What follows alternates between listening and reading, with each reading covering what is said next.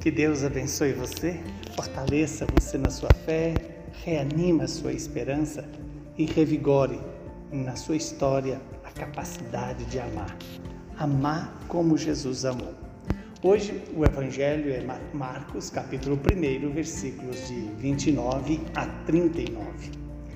Naquele tempo, Jesus saiu da sinagoga e foi com Tiago e João para a casa de Simão e André.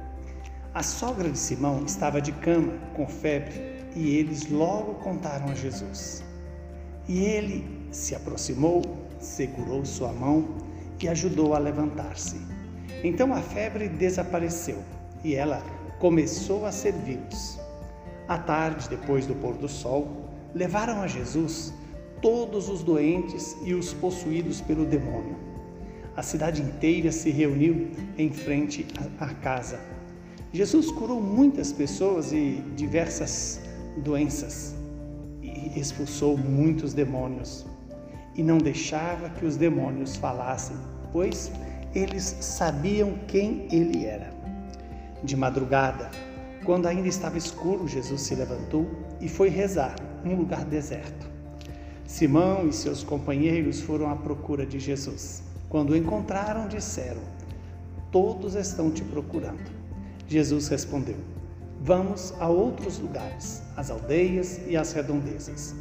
Devo pregar também ali, pois foi para isso que eu vim. E andava por toda a Galiléia, pregando em suas sinagogas e expulsando os demônios. Palavra da salvação. Glória a vós, Senhor. Louvado seja Deus por esta palavra que vem hoje para nos iluminar. E veja que o fruto dessa palavra é a fidelidade de Jesus em cumprir a sua missão. A sua missão de fazer presente o poder de Deus, a misericórdia de Deus para com os doentes, para com os enfermos e ao mesmo tempo a firmeza que Jesus tem contra os espíritos maus. E é isso que nós precisamos aprender com Jesus.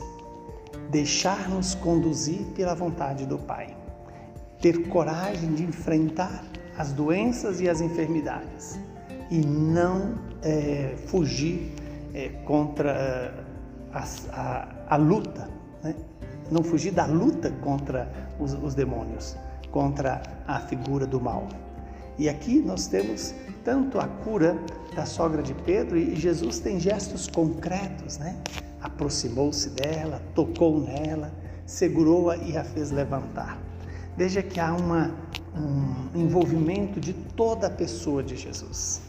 E um outro ensinamento deste evangelho é o zelo que Jesus tem com a sua vida de intimidade com o Pai. A oração, eis que ele levanta na madrugada, quando ele não passa a noite toda rezando, ele vai para um lugar deserto. E ali, numa comunhão plena com o Pai, se, se fortalece na sua condição humana para fazer a vontade de Deus. Que Deus nos conceda os frutos dessa missão de Jesus. Nos liberte das nossas doenças, das nossas enfermidades e também dos espíritos maus que tentam governar a nossa inteligência e a nossa vontade, tais como a preguiça, o orgulho, a soberba, a avareza, a luxúria, a ira, a gula. Esses demônios, ou seja, essas doenças espirituais, nos impedem de fazer a vontade de Deus. E que Deus hoje nos conceda essa graça, né? De fazer o que Jesus fez, movido pelo mesmo Espírito de Jesus, tanto na disposição de cumprir a sua missão, quanto na sua intimidade com o Pai. A oração é o grande diferencial da vida cristã. Não pelo quantitativo, mas pela forma de rezar a oração significa entrar em, em comunhão com o Senhor, deixar que Deus seja o centro da nossa vida, para que assim a nossa vida seja guiada pelo projeto original que o Pai é, definiu para nós, que é a santidade. Que o Deus Todo-Poderoso nos abençoe, nos fortaleça, nos reanime nesse caminho de conversão. Ele que é Pai, Filho e Espírito Santo. Muita saúde e paz para você.